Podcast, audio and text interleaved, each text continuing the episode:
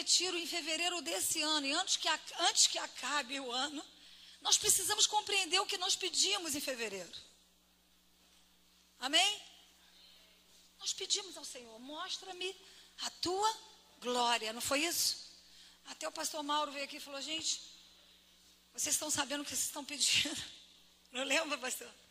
Mostra-me a tua glória. Mas, mesmo sabendo do que nós estávamos pedindo, nós sabemos que é lícito e devemos pedir isso, porque nós precisamos da presença do Senhor.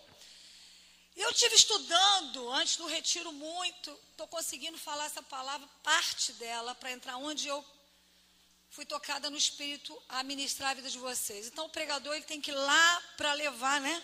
Em algum lugar. E Deus falou assim comigo: lembra daquela palavra que eu te dei lá antes de fevereiro? Eu fui lá para começar com vocês nessa passagem. E eu queria estudar a vida de Moisés, só um preâmbulo, porque tem muita coisa para estudar, até dentro do que Deus quer revelar sobre nós.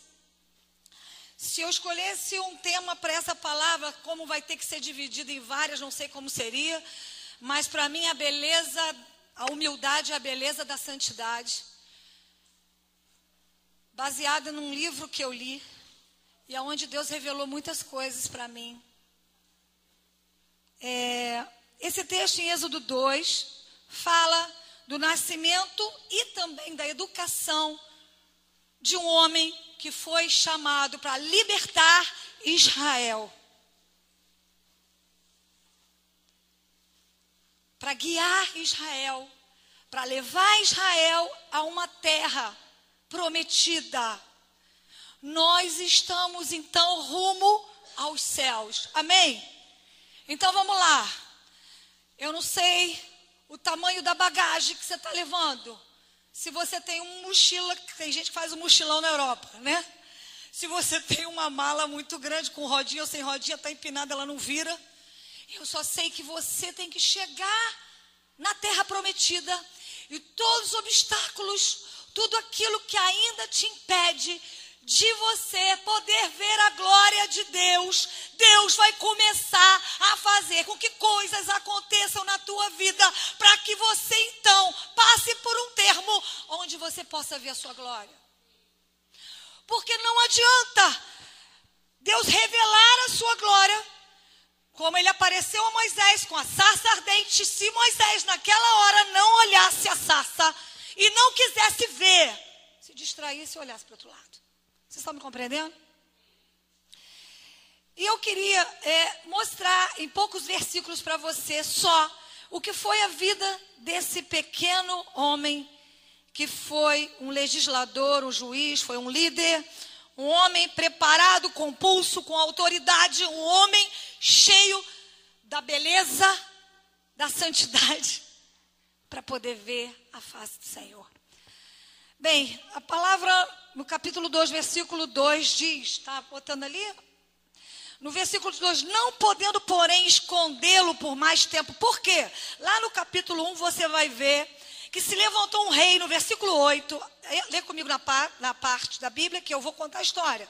Se levantou um rei que ele estava preocupado que a descendência, então, de Jacó no Egito tinha se multiplicado e ele viu que o, povo de Israel era muito numeroso e que aquele povo então podia ser um povo forte, no versículo 9, mais numeroso e mais forte que o povo do Egito. Então, um rei, que está lá no versículo 11, é, chamado, eles falam aqui na Bíblia como Faraó, que é um título que eles chamam para os reis dos, dos reis dos egípcios, ele, na verdade, ele quis então fazer um decreto onde pudesse matar os homens que nascessem de Israel. Amém? E aí no versículo é, 20, 16, é, existiam umas parteiras hebreias que foram então convocadas para que todo homem que nascesse em suas mãos morresse. A gente está voltando à história porque pode ter um novo convertido aqui, pessoas que precisam saber mais a história. A gente tem que ir lá para levar todo mundo, ok? E aí, essas parteiras então não obedeceram, temeram a Deus. E o que elas fizeram? Elas não cumpriram a ordem de Faraó. E os, as crianças nasceram, inclusive ela teve que prestar conta a Faraó. Ela deu uma, uma desculpa interessante, que depois você lê aí na Bíblia, porque a gente tem que chamar atenção para vocês lerem mais a Bíblia em casa. Amém? Aí, no capítulo 2, do nascimento desse grande homem, né? Tentando esconder então um filho. Vai comigo no versículo 3 do capítulo 2. Não podendo, porém, escondê-lo por mais tempo, tomou um cesto de junco, calafetou com betume e piche, pondo ele o menino, largou no carriçal à beira do rio. Arrimando o menino ficou de longe para observar o que havia de suceder. Desceu a filha de Faraó para se banhar no rio. E as suas criadas passeavam pela beira do rio Nilo. Vendo ela o cesto no carriçal, enviou uma criada e tomou. Versículo 7. Então disse a sua irmã, a filha de Faraó: Queres que eu vá chamar uma das hebreias para que sirva é, de ama e te cria criança? Respondeu-lhe a filha de Faraó: Vai. Saiu, pois a moça chamou a mãe do menino. Os planos de Deus. Então lhe disse a filha de Faraó: Leva este menino e cria, pegar-te-ei, pagar-te-ei o teu salário. A mulher tomou o menino e o criou, a própria mãe. Sendo o menino já grande, ela trouxe a filha de Faraó, do qual passou ele a ser filho Presta atenção, passou a ser filho da filha de Faraó. Esta lhe chamou de Moisés e disse: Porque das águas te tirei. Vemos então, eu queria chamar a atenção de vocês, a vida de Moisés, para eu chegar lá e voltar para cá. Moisés, então, foi poupado de morte para cumprir um propósito. Primeira coisa, você está aqui hoje para cumprir um propósito. Amém? Você não veio aqui por acaso para viver essa vida. Você tem um propósito a seguir. E Moisés, então, ele foi colocado aonde, gente? Dentro de um palácio. Moisés viveu dentro de uma regalia. Você imagina pessoas servindo ele, pessoas cozinhando para ele, pessoas fazendo massagem, pessoas, não faltava nada, nada. E a história diz, ainda em Êxodo 2, versículo 15 em diante, diz que Moisés, vendo que o povo de Israel era maltratado em meio aos labores, porque o, o faraó fez com que o povo de Israel servisse a eles em obras, construções, e aqui fala tão interessante que a própria Bíblia diz com tijolos, barros e construções. Mas ele viu o povo sendo maltratado e a palavra de Deus diz que ele foi, matou um egípcio. E por isso ele teve que fugir. Fugir para Midian. Aí começa a história. Aonde eu quero começar. Bem, chegando em Midian, o que ele encontra então? Um lugar seco. Ele morava perto de um rio, Nilo, tinha toda a mordomia de uma família próspera foi morar então num lugar onde tinha um deserto, ok? Bem, deserto em hebraico quer dizer é, midbar, que é, significa falar. O deserto é onde Deus quer falar conosco. Às vezes a gente não entende porque a gente passa tantos momentos difíceis é porque Deus quer falar conosco. Coisa linda, então você vai sair daqui feliz por passar por momentos difíceis hoje. Porque Deus se interessa com você. Deus se interessa por você. Amém? O deserto então é um lugar onde Deus fala, onde as coisas vão mudar na sua vida. Um lugar que por muitas vezes você vai se sentir solitário onde você é desprovido de todas as coisas, né? Que depende para o teu conforto. Sei lá, o que, que depende para o teu conforto? Talvez o que dependa para o teu conforto é isso que você vai passar. Porque Deus está colocando você num lugar meio desconfortável. Houve uma oração hoje de manhã lá, que Deus vai falando desde cedo, né? Lá na intercessão, tira-se a nossa zona de conforto. A gente pede, mas na hora que vem, né? Então Deus sabe aonde está a nossa zona de conforto e o que, que a gente precisa então ser tocado. E, e no silêncio, então, onde você está sozinho, ele é tão profundo. E às vezes o momento de silêncio é, é necessário até que seja um momento tão drástico, porque eu, como uma pessoa, eu sou muito igual ao Zé Antônio, Samuel, nós gostamos muito de estar rodeado de pessoas. A casa da gente sempre foi cheia né? Desde pequeno. Eu, não, eu recordo de poucas vezes nossa casa vazia. Casa de praia lotada. O carro da minha mãe vinha para praia lotado. A gente só andava com muita gente. Era o tempo todo. Eu não gosto de ficar sozinha. Na verdade, eu vou falar, eu não gosto. Detesto ficar sozinha. E às vezes me encontro so, sozinha. Por vezes, porque eu sei que Deus está me deixando sozinha. Para falar comigo.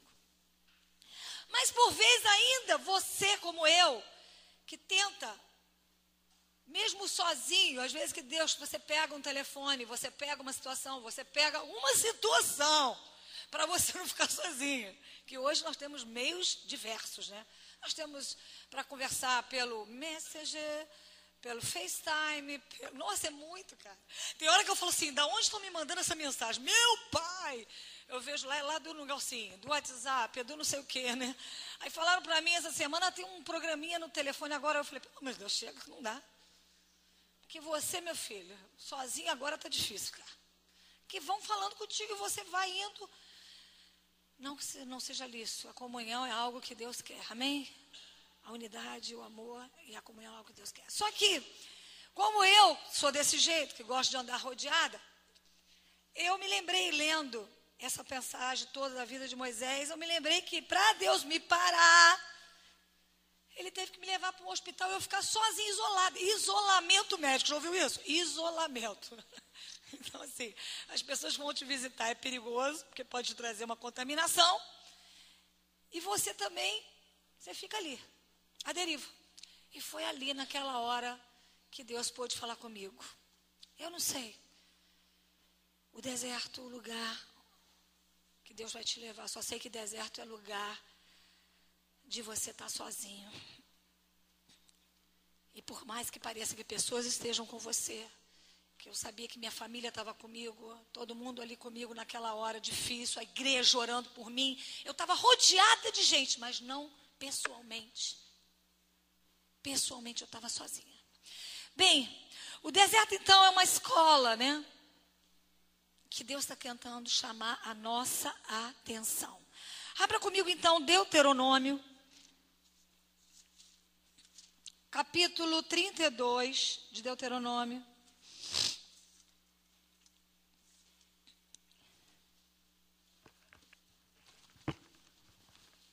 Nós vamos ler o versículo 10, 11 e 12. Bem, aqui fala que houve uma instrução de Deus para Moisés para escrever esse cântico. Esse capítulo 2, gente, é um cântico. Deus instruiu Moisés a escrever esse cântico. Então, esse cântico queria declarar nele, ensinar o povo de Israel a fidelidade de Deus e como Deus é justo. Que Deus tirou Israel do cativeiro. Mas no versículo 10, que me chamou a atenção, foi: Achou-me, achou-o numa terra deserta e num ermo solitário, povoado de uivos, rodeou e cuidou dele. E aqui fala então, vamos ler o, décimo primeiro e décimo segundo. Como a águia desperta a sua ninhada e voeja sobre os seus filhotes, estende as asas, tomando-os leva sobre elas, assim só o Senhor o guiou e não havia com ele Deus estranho. Esse foi um cântico então que Moisés escreveu. E aqui fala que eu achei muito interessante. Achou numa terra deserta, num ermo solitário, povoado de uivos, rodeou e cuidou dele. E fala então que Deus estava cuidando de Israel, mesmo no meio do deserto. Nós tivemos aí agora a Joaninha, que está aqui, estou muito feliz de vê-la, é, esteve passando por um deserto, né? Ela e a família dela. E Joana esteve sozinha. Ainda está passando o deserto, mas Deus vai sustentar em nome de Jesus. Mas ela estava ali sozinha num CTI, isolada, para Deus falar com ela. Então aqui Deus fala que Ele encontra a gente no meio de uma terra deserta, num lugar de uivos, que é de dor. Mas Ele nos rodeia, Ele cuida da gente e Ele nos guarda. Como? Diz a palavra, como a menina dos olhos. Moisés comparou o cuidado amoroso de Deus, então, pelo, pelo, por Israel e por nós, o seu povo, como uma águia com seus filhotes. Samuel pregou sobre águia aqui. A pregação dele é a coisa mais linda. Ele falou cada detalhe que a águia faz com seu filhote. Se você quiser, você pede o Daniel, que ele deve ter a gravação. Tem a gravação. Daniel tem. Não tem? Tem. E você ouve essa pregação sobre a águia. E a águia, os seus filhotes, quando, quando os puxa para fora do ninho, para que aprendam a voar com as suas próprias asas. Mas a águia, ela não deixa os seus filhotes sozinhos, né? Ela vai voando por baixo deles, permitindo que eles subam em suas asas para que ela leve novamente eles em segurança quando algo acontece que não saiu de forma exata, como Deus queria. Então, o Senhor, Ele sabe exatamente a experiência que eu e você precisamos passar no deserto, aonde as distrações precisam ser silenciadas, aonde aquilo que nos para a vida inteira pare de nos parar, aonde as vozes precisam ser caladas, para que a voz dele seja ouvida. Amém? Então Deus nos conhece perfeitamente e Ele sabe o que, que é necessário para a gente, para nos livrar dos, das muletas que no decorrer da vida a gente pega. Uma pega a outra muleta e a gente vai usando isso. Mas nós podemos ser tomados por sentimentos, tipo, eu fui tomada assim. Deus não cuida de mim. Né? Onde ele está, na vida de alguém sempre está vindo. Eu vejo.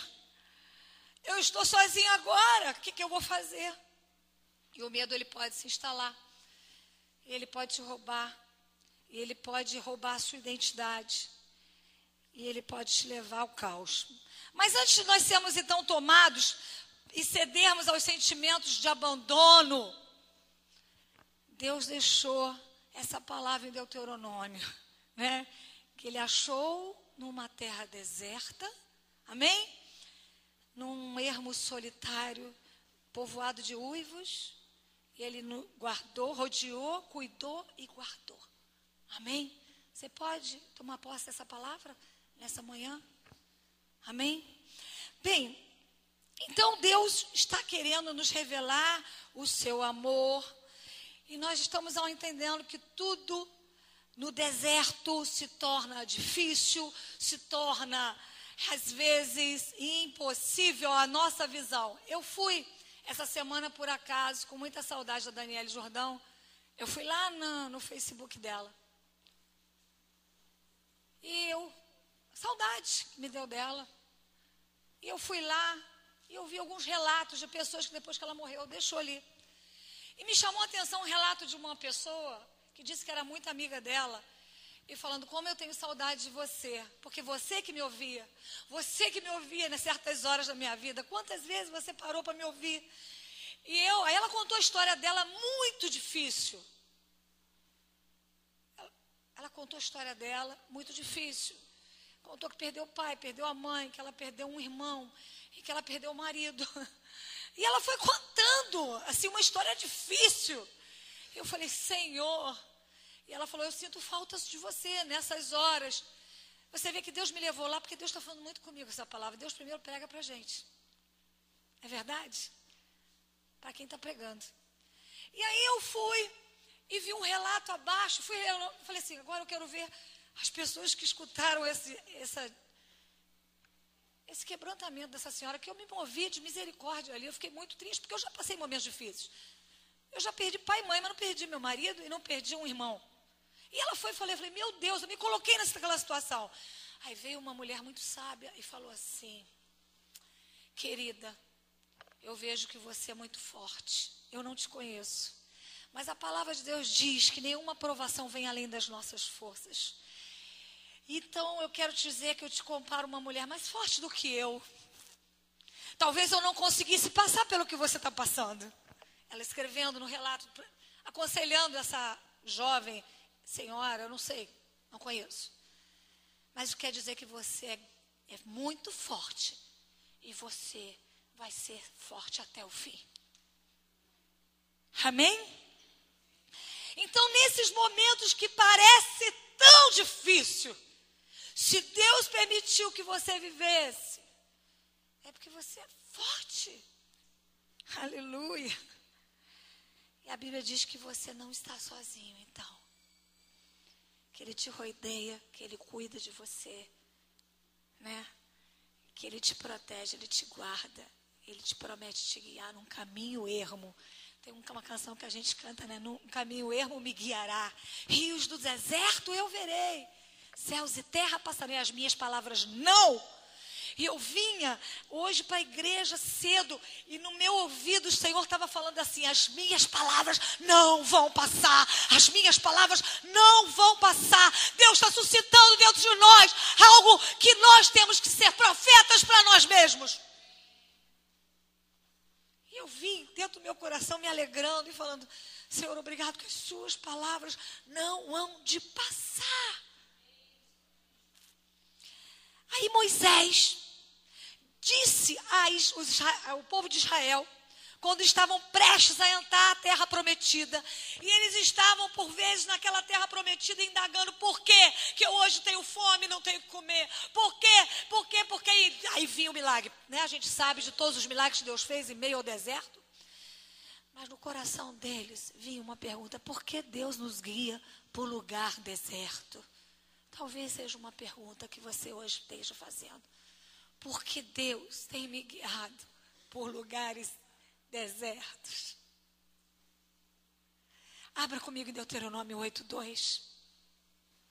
Veio a resposta de Moisés para Israel. E vem a resposta de Deus para a minha vida e para a tua vida essa manhã. E esse texto fala assim: recordar-te-ás, é, te lembrarás de todo o caminho pelo qual o Senhor teu Deus te guiou no deserto. Estes 40 anos. Olha para quê? para te humilhar, para te provar, para saber o que estava no teu coração, se guardarias ou não os seus mandamentos. Três coisas então, Deus fala a Moisés para instruir aquele povo, e Deus hoje nos chama a atenção para que nós sejamos instruídos. Que nós estamos então passando pelo deserto, porque Deus nos guia por lugares difíceis para te humilhar, para te provar, para saber o que estava no teu coração, se guardarias ou não os seus mandamentos. Deus não precisa conhecer você. Deus conhece até quantos cabelos você tem e eu. Mas é para que você venha se conhecer. Para que você venha saber os seus limites. Até onde você pode, onde você não pode. É igual um filho. Se ele não tem capacidade, a gente não vai dar, né? Uma motocicleta. Meu pai, desde que nós somos adolescentes, tinha um apartamento aqui no Novo Leblon. Os primeiros apartamentos da Barra da Tijuca, Atlântico Sul, Barra Mais, Novo Leblon. Mandala. Quatro, quatro condomínios grandes. Minha mãe não quis trazer a gente para a Barra da Tijuca. Porque falou assim: eu tenho medo deles perecerem. Eu preciso marcar a vida deles. Eu preciso fortalecer eles. E ali é um lugar de pessoas que não estão sendo ainda guiadas profundamente. Às vezes o dinheiro corrompe. A Bíblia mesmo diz que o dinheiro corrompe os bons costumes. Não, o dinheiro não, as más companhias. Mas o dinheiro também é a raiz de todos os males.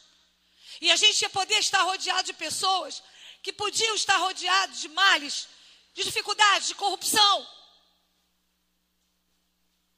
E minha mãe nos criou dentro de uma avenida, em Madureira, na Domingos Lopes, sem saída. Que a gente escutava samba, pagode e rock ao mesmo tempo. Que eu não tinha uma piscina. E eu me lembro, que eu falo para meus filhos, que a minha tia dá aula de piano em Vila Valqueire para uma aluna que tinha uma piscina Toby, de plástico. E quando ela me chamava, vou levar você e sua prima, eu falei, que delícia, vou ficar na piscina Toby. Tony, obrigada. Nem Toby tinha naquela época. tinha Toby naquela época, gente? Mas tinha Toby Guaraná naquela época que eu estou perguntando? Tinha, então já tinha, viu? Queridos, e era uma alegria muito grande para mim. Eu não sei as histórias de Samuel e de Santo Antônio, cada um tem as suas particularidades. Eu estou contando a minha, que eu ia com aquela piscina, eu preparava meu, meu biquíni, meu maior, sei lá o quê, com a minha toalha de banho. Eu falava, hoje eu vou dar um mergulho. que delícia. Para vocês verem que a minha mãe, ela preservava com medo de nós nos corrompermos. E hoje os pais facilitam as coisas para a corrupção dos seus filhos. Não pode, não pode. Dá limite. Disciplina. A disciplina é amor. Eu hoje, é, é, eu no meu coração entendo isso como uma coisa muito linda. Receber uma chinelada, entendeu? Um chicote, uma disciplina é muito bom, inclusive a correção dos pastores. É muito bom. Isso é amor. Amém? Bem, então, o deserto, ele vai nos ajudar a mostrar nossos pontos fortes, nossos pontos fracos. E o que, que Deus falou? Vai nos levar a nos humilhar. Nos levará à humildade. O deserto, então, ele nos refina. Amém? O deserto, então, ele é um treinamento que a gente aprende a fazer coisas que nunca sonhou. Né? Aquelas pessoas, por exemplo, que foram criadas com, com, com, com muitos empregados, fazendo tudo, de repente não tem dinheiro para pagar um empregado, tem que fazer tudo. Lava a roupa todo dia, que ela tem cantando. Eu não sei aonde será o desconforto que Deus vai querer tocar para te moldar para te fazer andar debaixo da humildade. Eu li em inglês uma frase, vocês podem achar assim, Maria Tereza sabe muito inglês. Mentira, eu tenho um tradutor igual o Zé Antônio que me ensinou. Eu boto no meu, no meu telefone um tradutor rapidamente. Então, assim, vocês vão olhar que eu curto várias coisas em inglês. Mas eu nem sei tudo. Mas eu traduzo e fico, pô, falei, glória a Deus. Aí eu curto tudo. Vocês vão ver lá que eu estou porque eu traduzi e senti que aquilo é bom. Não é? A Tânia também está com tradutor, não é isso, Tânia? Então, eu li uma frase que eu vou ler em inglês, olha que lindo, não sei se vai sair muito bem, assim, não, não vou ler em inglês. Isso vai trazer uma desconcentração a vocês. É, mas quem sabe inglês vai entender e quem não sabe vai esperar a tradução. Entendi. Ah, não, gente. Gente, olha só. A frase em português é o seguinte: Verdadeira humildade é nós sermos quem Deus nos criou para ser. A verdadeira humildade é nós sermos quem Deus nos criou para ser. Não adianta nós queremos ser igual o pastor Mauro, igual Samuel, igual a Isabelle, igual o meu marido, igual. Não adianta.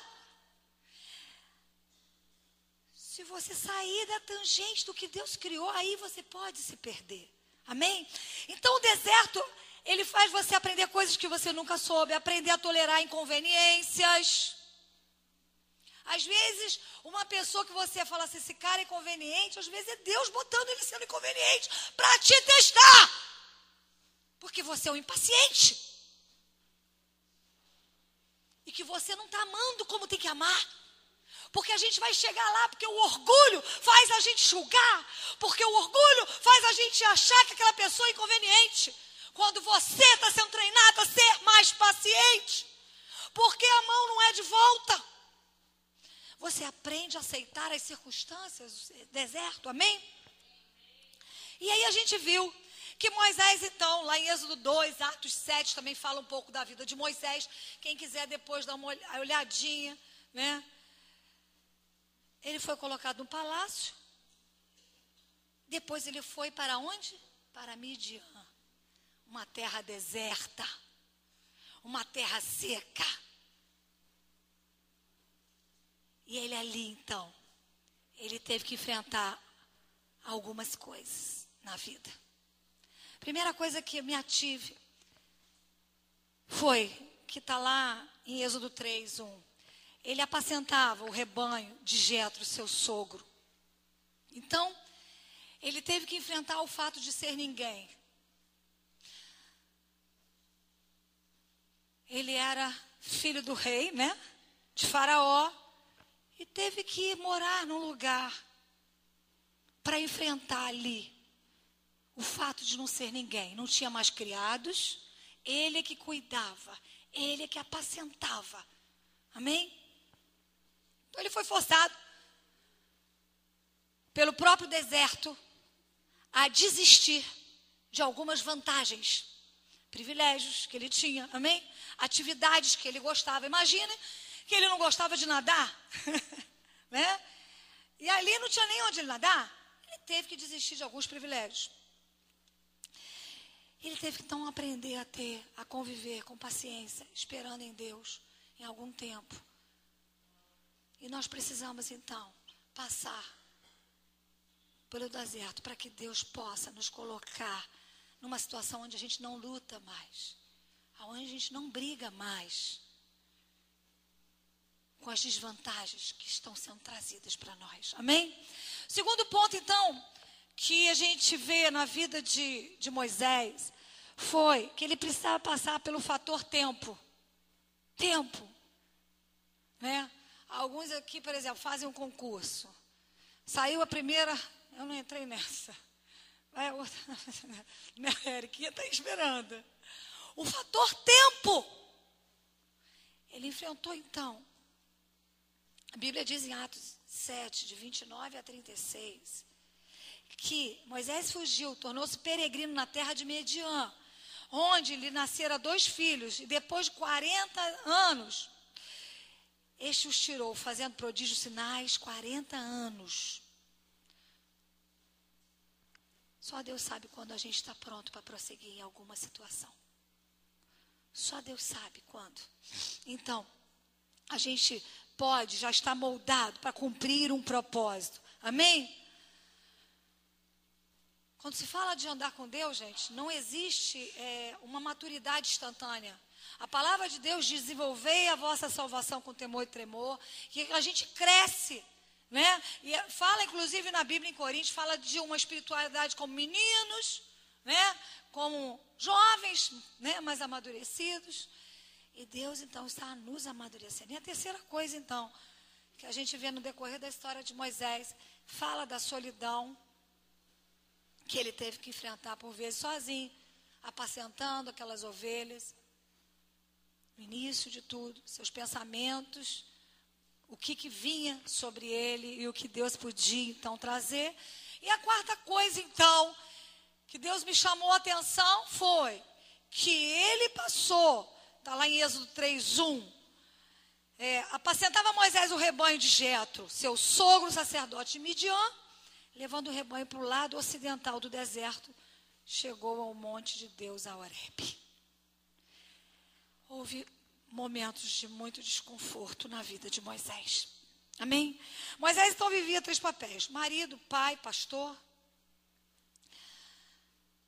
Ah, muito obrigada. Não havia nada então que parecia, parecesse confortável a ele. Deus precisava quebrar várias camadas sólidas na vida de Moisés. Verdadeira humildade é nós sermos quem Deus quer, Deus nos criou para ser.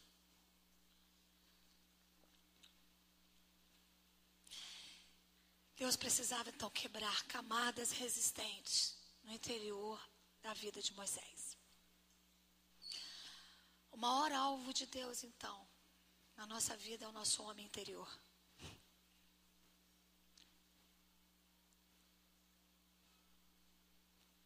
Nós, será que nós temos orado para que Deus venha mudar o nosso coração, tratar o nosso coração?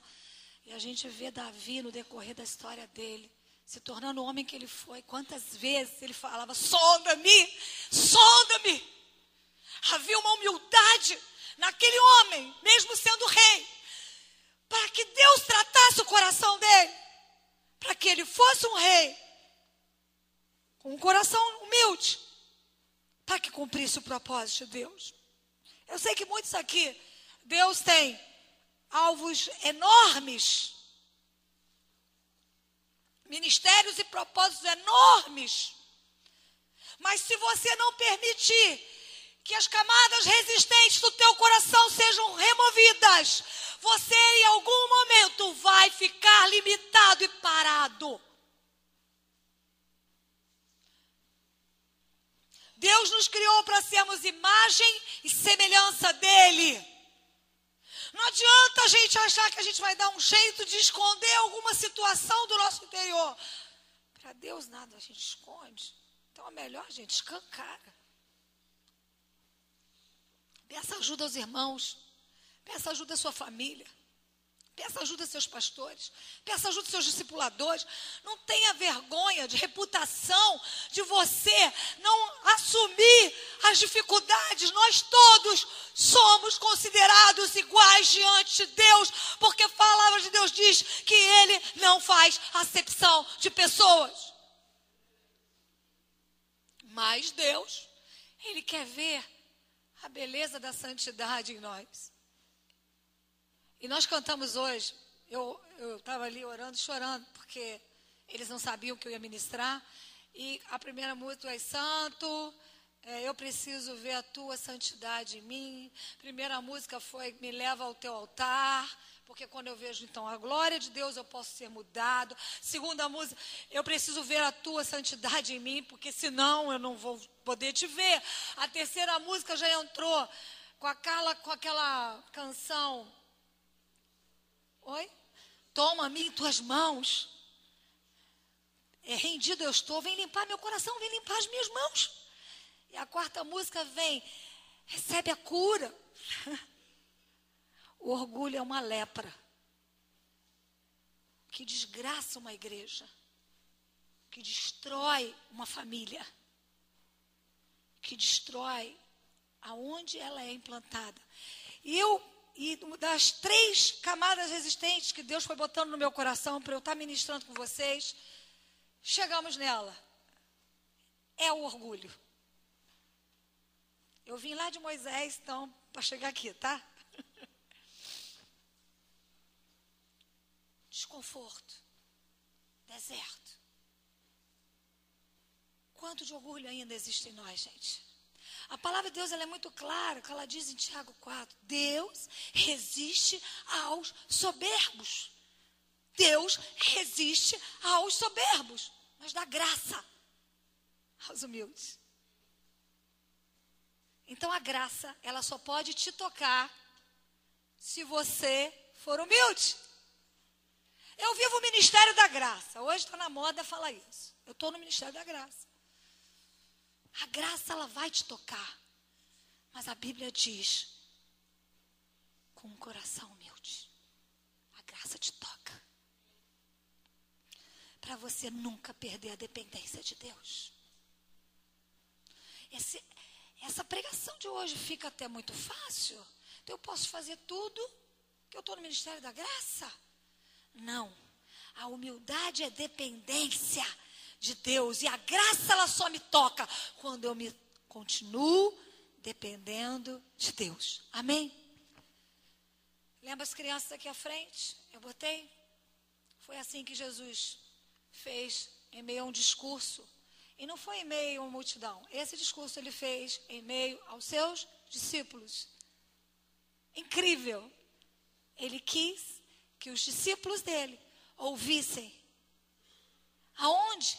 Como estava o coração deles. E lá em Mateus 18, 3 e 4, ele fala, Jesus fala, você quer abrir comigo? Mateus 18, é, 2, 3 e 4. Jesus chamando uma criança, pôs no meio deles e disse: Em verdade vos digo que se não converterdes, não vos fizerdes como crianças, de modo algum entrareis no reino. Gente, esse discurso, você vai ver lá em Marcos, que dá uma sequência. Jesus, antes da viagem dele para Jerusalém, ele deu uma resposta aos discípulos dele que estavam com ciúmes. E eles indagavam quem era o maior. E Jesus, ele respondeu sabiamente: aquele que é o menor será o maior. E a prática, então, do Evangelho, a gente, às vezes, ouve muito e pratica muito pouco. Nós precisamos, então, atentar o nosso coração aonde nós temos falhado na prática, na prática do Evangelho. Amém? E Jesus disse assim: quem quiser ser meu discípulo, negue-se a si mesmo, toma a sua cruz e segue. Então, negar a si mesmo requer o quê? A gente entregar o controle a Deus. Amém? Tomar a cruz fala o quê? Fala. A cruz era um caminho de uma execução. A gente fala então que eu eu me rendo. Eu aceito ser morto. Eu aceito morrer. Esse é o evangelho. Mas por muitas vezes então ainda o nosso coração, como tem estado o nosso coração, gente? Deserto, então, é algo fabuloso, onde Deus usa para nos tratar. E a gente viu, então, em Mateus 18, que uma das, dos motivos pelas qual, pela qual a humildade ela é essencial. Ali falou, para entrar no reino dos céus. E outra coisa, eu, eu, anotei algumas coisas quando eu ministrei aos discípulos, eu falei de outras coisas, mas eu quero me ater a duas coisas. Para entrar no reino dos céus, eu preciso ser humilde. E para eu ser grande no reino, eu preciso ser humilde. Eu, eu coloquei. Algumas pessoas aqui até viram o que eu postei essa semana. A matemática de Deus é a matemática do, do mundo. Se alguém aqui viu, me ajuda, né? Matemática de Deus, assim, quem quer ser grande, né, tem que servir. Quem quiser ser forte, tem que ser fraco. É, quem quiser ser o primeiro, tem que ser o que serve. Então, Deus, ele, ele quer comunicar a glória dele a nós. Nós pedimos então Mostra-me a tua glória. Mostra-me a tua glória. E nós precisávamos saber o que nós estamos pedindo, como disse o pastor. Porque Deus então vai nos levar a alguns caminhos que camadas vão ter que ser quebradas. Na minha vida também. Porque eu vou precisar de me encontrar como um vaso vazio, como diz em Jeremias 18, na mão do olheiro, para aquele molde já que a humildade é um requisito para que eu entre no reino dos céus. Eu te pergunto, eu te pergunto, então, hoje, o seu clamor junto comigo vai ser que Deus então nos leve à humildade? Amém? Mostre-me a tua glória, mas me leva a entender onde meu coração ainda não se parece com o teu. Nós precisamos então nos mostrar como vazios, morrer. Eu fiz uma frase, quando eu li esse livro sobre humildade, eu falei assim, eu fiz a frase assim: É no vazio do meu ser que tudo dele preenche o meu coração. E assim eu serei a própria adoração a ele. Eu serei capaz de glorificar ele com os meus atos. Quando eu deparei com a questão da humildade, e vou levar vocês junto comigo ao ponto. O que fez então Lúcifer cair dos céus? No céu tinha orgulho? Teve. Teve orgulho. E o que fez Adão e Eva cair foi querer conhecer, ser mais, a deixar de depender de Deus. Toda vez que em seus atos você toma atitudes sem ouvir a voz de Deus, você está sendo orgulhoso. E você diz: Eu consigo dirigir a minha vida sem depender de ouvir a tua voz. Há caminhos que para os homens se parecem, como é que é esse texto? Direitos. Mas são caminhos de morte. Partindo então do princípio que a terra então, ela também foi tomada. Houve uma raiz de todo o pecado e do mal. Nós precisamos então restaurar a humildade perdida no relacionamento original que Deus teve com o homem. Nós precisamos restaurar. E se o caminho for o deserto e algum desconforto, seja ele o que for, que Deus estiver usando, é bom. Por isso que Deus é bom, porque Deus está querendo tratar o nosso coração para que a gente venha viver a excelência de poder viver a beleza da santidade. Porque a humildade é a beleza da santidade. E na humildade nós vamos conseguir ver a glória de Deus. Jesus, então, como nosso grande exemplo. Que horas são aí? Ok. Como nosso grande exemplo, ele veio trazer de volta a humildade à terra. Você pode glorificar por isso? Jesus veio trazer de volta à terra a humildade.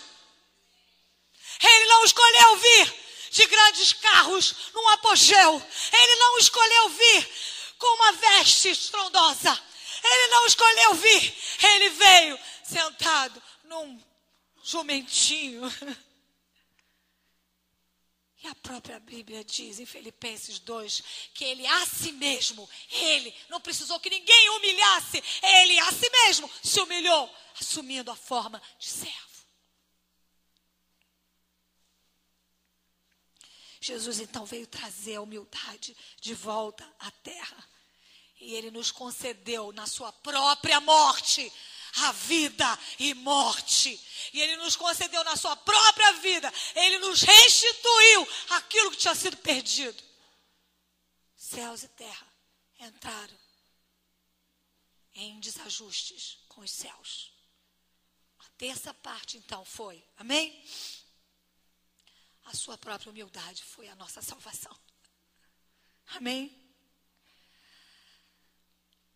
E o que tem que ficar claro essa manhã, para você ser salvo, gente, que você desenvolva a tua salvação. Uma das portas eu peguei no, um tempo aí atrás sobre as doze portas do reino. Uma das portas é você voltar à sua essência, você voltar à sua humildade do seu coração. Todo o seu relacionamento com Deus e com o homem tem que ser marcado por uma humildade. Então, o seu relacionamento com Deus é de dependência e com o homem, sujeição. De quê? De considerar ele melhor. De suportar. Gente, meu Deus, que coisa difícil. Mas Jesus veio trazer de volta a humildade sobre nós. Amém?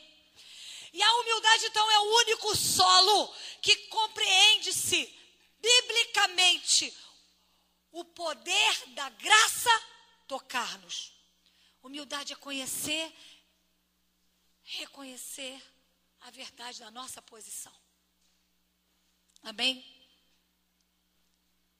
Aí eu fiz uma outra frase. Eu vou falar as frases porque o Espírito Santo vai falando comigo quando eu estou lá, né, envolvido na presença dele. E a frase que eu fiz foi assim: Eu entendo quanto necessário que eu veja que eu nada sou. E é no deserto que eu vejo isso. Eu entro no vazio do meu ser, então meus olhos se abrem para ver que Ele é tudo em todos. Então, damos lugar devido a Ele em nossa vida, abrimos mão de tudo, para que Deus, que é tudo, passe a ser tudo em nós. Queridos, nós vamos ver no longo da história, a Bíblia diz que até pela volta do Senhor Jesus, muitos vão dizer: Senhor, eu preguei em teu nome, eu expulsei demônios em teu nome, apartai-vos de mim, eu não vos conheço. Muita gente que parece, mas não é, tem palavra eloquente, fala muito bem, tem uma linguagem que alcança até e Deus usa, como diz a palavra, até uma mula. Mas, se o teu coração não tiver quebrado as camadas resistentes, tudo que você pode fazer ao longo da tua história pode ter sido em vão. E eu falo para Deus: livra-me disso, Senhor. Clame a Ele, livra-me disso, Senhor. Que as minhas obras não sejam mortas aos teus olhos. E Deus então me mostra quanto tem sido perigoso e difícil o orgulho no meio de várias situações. Porque o orgulho é a perda da essência de Deus, é a perda da salvação. O orgulho é a perda da presença de Deus. Mostra-me a tua glória. Mostra-me a tua glória. E Deus está querendo quebrar. Precisamos então estudar o caráter de Jesus. Precisamos pedir Ele para ministrar o caráter dele em nossas vidas. Eu quero viver isso, Deus. Satanás foi expulso, expulso dos céus. Por quê? Por causa do orgulho. O mundo então tem vivido esse cenário: guerras que a gente vê, egoísmo, derramamento de sangue, sofrimento, ambição, inveja, vidas amarguradas. Eu estou na primeira camada resistente, não vou entrar em todas, porque essa era a camada, eu vou só citar no fim da palavra as outras duas camadas que Deus falou comigo. Bem, o poder que Satanás trouxe do inferno hoje, lançou dentro da vida do homem, hoje tem atrapalhado o homem de seguir a sua vida, de ouvir a voz de Deus, de ver a glória de Deus. E, inclusive, se persistir, de entrar nos céus. Aquele texto que eu gosto muito, já li muitas vezes com vocês aqui, até em meia pregação, que está lá em Tiago 4. De onde procedem as guerras, as contendas que há entre vós? De onde, senão os prazeres que militam na vossa carne? Precisamos então nos avaliar porque o temor do Senhor começa no nosso coração e se manifesta nas nossas ações. E nós precisamos então nos avaliar que toda falta de amor, toda indiferença à necessidade de alguém, aos sentimentos, à fraqueza dos outros, que gera um deboche em meio a uma fraqueza, todo julgamento, toda expressão severa, precipitada, toda manifestação do nosso temperamento sensibilidade, irritação, impaciência, todos os sentimentos de amargura, desavença têm a raiz no orgulho. Que está intimamente ligado à nossa carne. Mas frutos, o fruto do Espírito é longanimidade, bondade, misericórdia, paz, amor. E vai, coisa linda. Gente, o orgulho então, ele é tão diabólico, ele penetra em quase todo lugar. Você no seu trabalho vai ver isso, você na sua casa, você na igreja tem visto isso. E é uma arma do inferno para acabar com alegria e com a paz. Precisamos então nos revestir do mesmo sentimento que houve em Cristo Jesus. Que haja um clamor então em nossos lábios que a humildade de Jesus esteja em mim. Que seja uma oração diária. Que a tua humildade, Senhor, esteja em mim. Agora, gente, a humildade, preste atenção nessa frase, diante dos homens, se é a única prova suficiente de que você se humilha diante de Deus. Porque um coração tratado um coração que é quebrantado, um coração que vê a presença de Deus, um coração que tem intimidade com Deus, um coração, ele sabe ser humilde diante dos homens. Porque ele é tratado. Amém? Tá claro isso? E fica uma pergunta então, aqui dentro do meu coração, dentro do seu coração. Qual realmente é o espírito que tem me dominado? E a gente vê no decorrer da palavra, em Romanos 12, 10, quando Deus se refere ao trato dos relacionamentos que nós temos que ter que ter, é, preferindo-vos em honra uns aos outros. Lá em Romanos 12, 16, fala, tende o mesmo sentimento uns para com os outros. Quer dizer, panelinha? Não. Os mesmos sentimentos. 1 Coríntios 13, a gente conhece o amor, ele é sofredor, ele é benigno. Lá em Gálatas, ele fala, porque vós, irmão, fostes chamados à liberdade, não useis então de liberdade para dar ocasião à carne, mas servi uns aos outros pelo amor, pela caridade. Presta atenção, está dando para captar comigo esses textos? Eu estou citando, porque se a gente for abrir, não vai dar tempo. Tem outros textos, né? É, em Efésios que fala, dando sempre graças a Deus por tudo, nosso Deus e Pai, sujeitando-vos uns aos outros no temor do Senhor.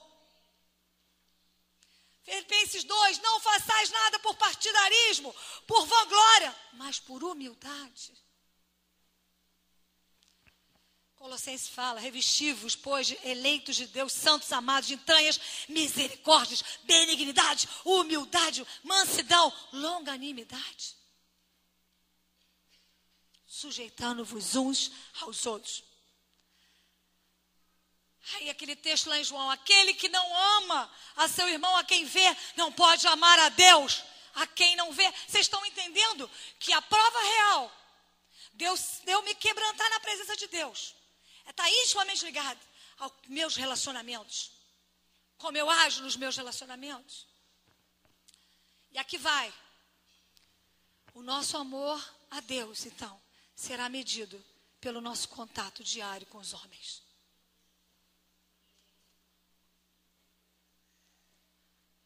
Como então? Qual é o espírito que ainda me domina? Revelar a humildade então de Jesus aos homens. Como? Em honra, preferindo uns aos outros, servos uns dos outros, considerar superior a você mesmo, sujeitando uns aos outros, não se comparar com outros desistir sempre de todo pensamento do ego na presença de Deus. Não buscar nada para si. Ser um servo de todos. Servo de todos, servo fiel. Homem humilde, respeita cada filho de Deus. Jesus, então, naquele ato de lavar os pés, precedendo a sua morte, sabia que tinha Judas nem por isso deixou de lavar os pés do próprio que ia persegui-lo. Jesus demonstrou amor e o nível de perdão que nós devemos ter como igreja. Só um coração humilde é capaz de amar os inimigos, aqueles que nos aborrecem. Então, Jesus não estava nessa parábola sugerindo um ritual para a igreja, sugerindo que a gente agora lavasse os pés uns dos outros. Não, porque naquela época o fato era que eles chegavam nas casas com os pés sujos de poeira. E era então uma prática lavar os pés dos outros. Mas Jesus pegou aquele ato para demonstrar o exemplo de uma humildade, de sacrificar-se a qualquer custo e perdoar a qualquer coisa que alguém possa te fazer. O nível do seu amor a Deus será medido pelo nível do seu amor aos homens, como disse João. O homem humilde, então, ele é determinado em seu coração ser semelhante a Jesus. Então, a reputação para ele, ele quer que as pessoas falem: você erra nisso. Eu erro, então eu vou mudar.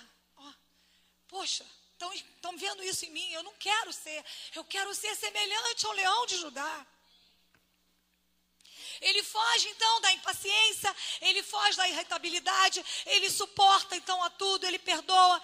Ele aprendeu que um filho de Deus se reveste de misericórdia, de bondade, de humildade, de mansidão, de longanimidade.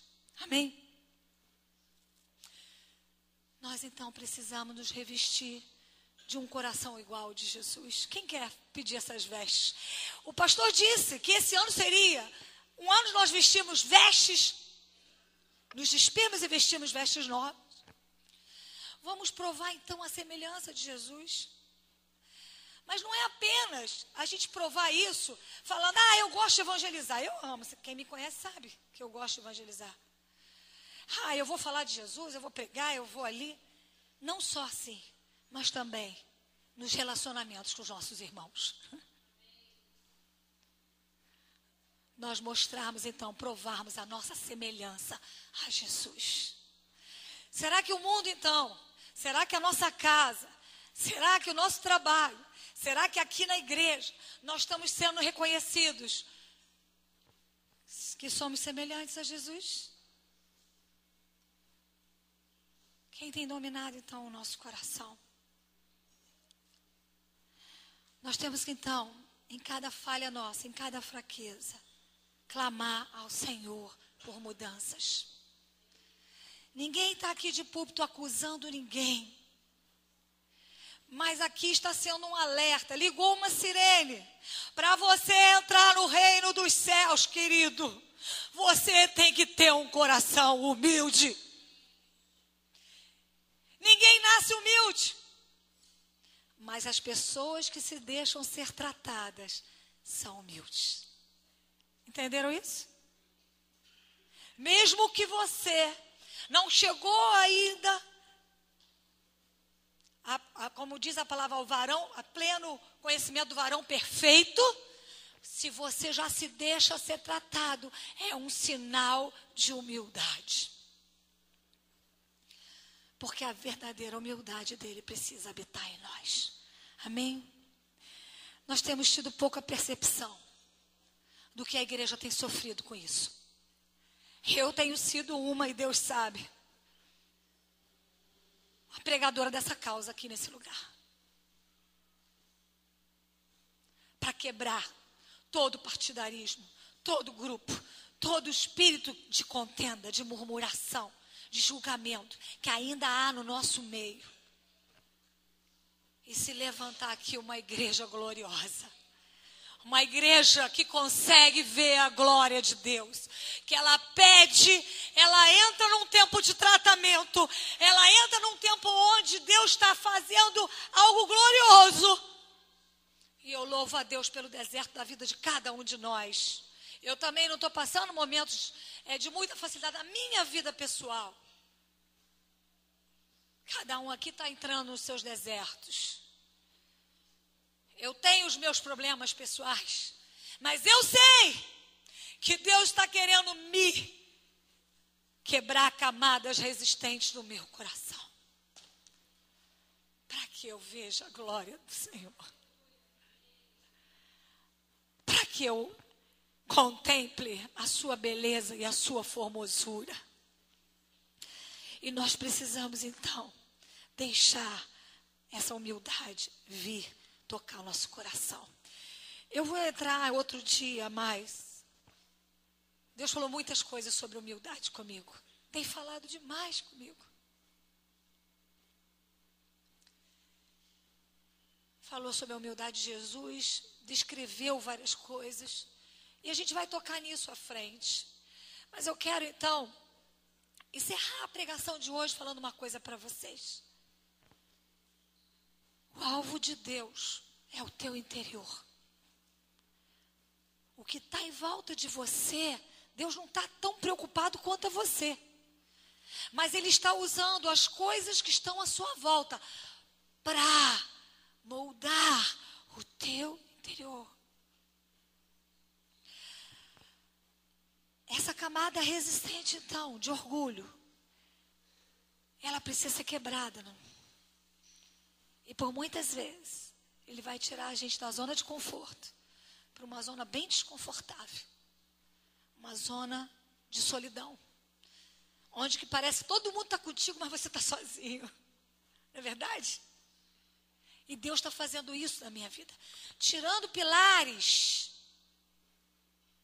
Mas dizendo: Eu estou, como em Deuteronômio, eu te cerco, eu te rodeio, eu te cubro e eu te guio.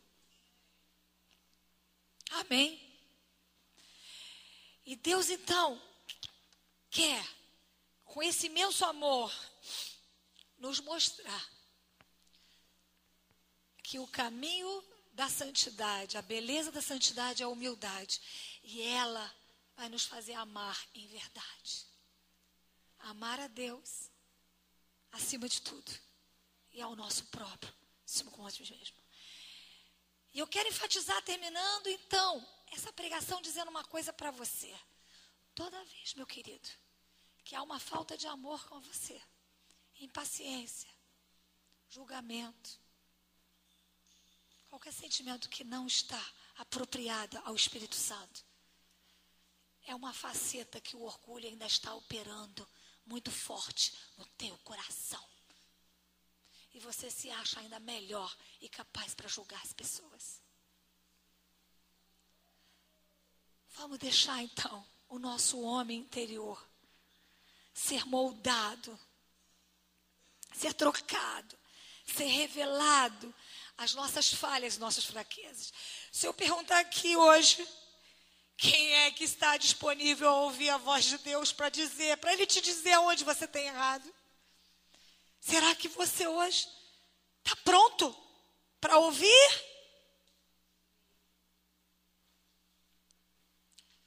Os pais e as mães aqui, quando chamam um filho e falam assim: olha, você está agindo assim errado. Você está errado. Você fez isso. É porque ele não ama? Ama. É porque quer ensinar o que é melhor. Deus tem os caminhos dele para ensinar a gente o que é melhor. Agora, continuamos clamar: mostra-me a tua glória, Deus. Mostra-me a tua glória.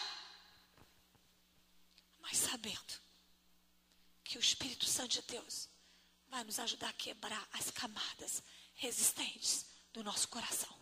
A segunda camada resistente, eu só vou citar. Eu queria focar hoje no orgulho. A segunda camada resistente é a amargura, o rancor, a tirania.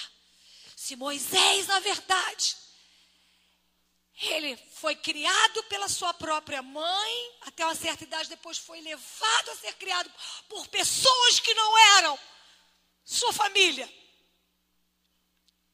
E ele ali foi conduzido. Depois ele teve que fugir daquela suposta família, porque ele agiu erradamente, debaixo de uma amargura. Falar que Moisés fez certo matar aquele egípcio, eu não concordo. E ele teve que sair fugido. E todas as vezes que você anda com essa barreira de ressentimento, você está matando, matando, ferindo, ferindo, ferindo. Quando essa camada resistente tem que ser quebrada da tua vida e o teu relacionamento com os homens tem que ser pautado em amor, independente do que você viveu no passado ou do que você vive no presente. Tua vida, então, é andar de acordo com a palavra Precisa ser quebrado então. E às vezes é no meio do silêncio que nós vamos ganhar novas perspectivas em Deus. Abrimos mãos dos direitos. Direito, eu tenho direito disso, eu tenho direito daquilo. Nós não temos direito de nada. E o terceiro ponto, que eu só vou citar, para a gente encerrar. Uma camada resistente. É que Deus está querendo quebrar o nosso eu interior e nos leva e nos introduz a movimentos como esse que Moisés viveu, desconfortável, para remover o mais profundo do nosso ser. Amém? Agora eu pergunto. Chamar os músicos aqui à frente. Você consegue entender o amor de Deus mesmo em meio ao deserto? Você consegue então entender que toda a disciplina de Deus, ela é necessária? Porque Deus quer, gente, carimbar o teu passaporte. Deus não está preocupado se homens e mulheres aqui vão se levantar, muitos homens e mulheres aqui que saibam pregar muito bem, que saibam cantar muito bem, tocar muito bem. Deus está preocupado com a música que sai do interior, com a canção que se move, move os céus onde você chega, com o que está no seu interior. E as barreiras precisam ser removidas. Amém? As barreiras precisam ser removidas. Eu chamo aqui a esposa do Alex, o o Rafael Jarque tem que estar aqui agora. E eu queria que você fechasse seus olhos. O Matu, por favor.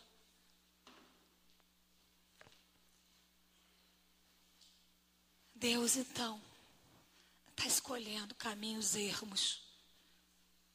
Como escolheu Israel para Israel. Deus não amava Israel, amava Israel. Ah, como amava Israel! Mas Deus escolheu um caminho ermo, cheio de uivos, de ais, de gemidos.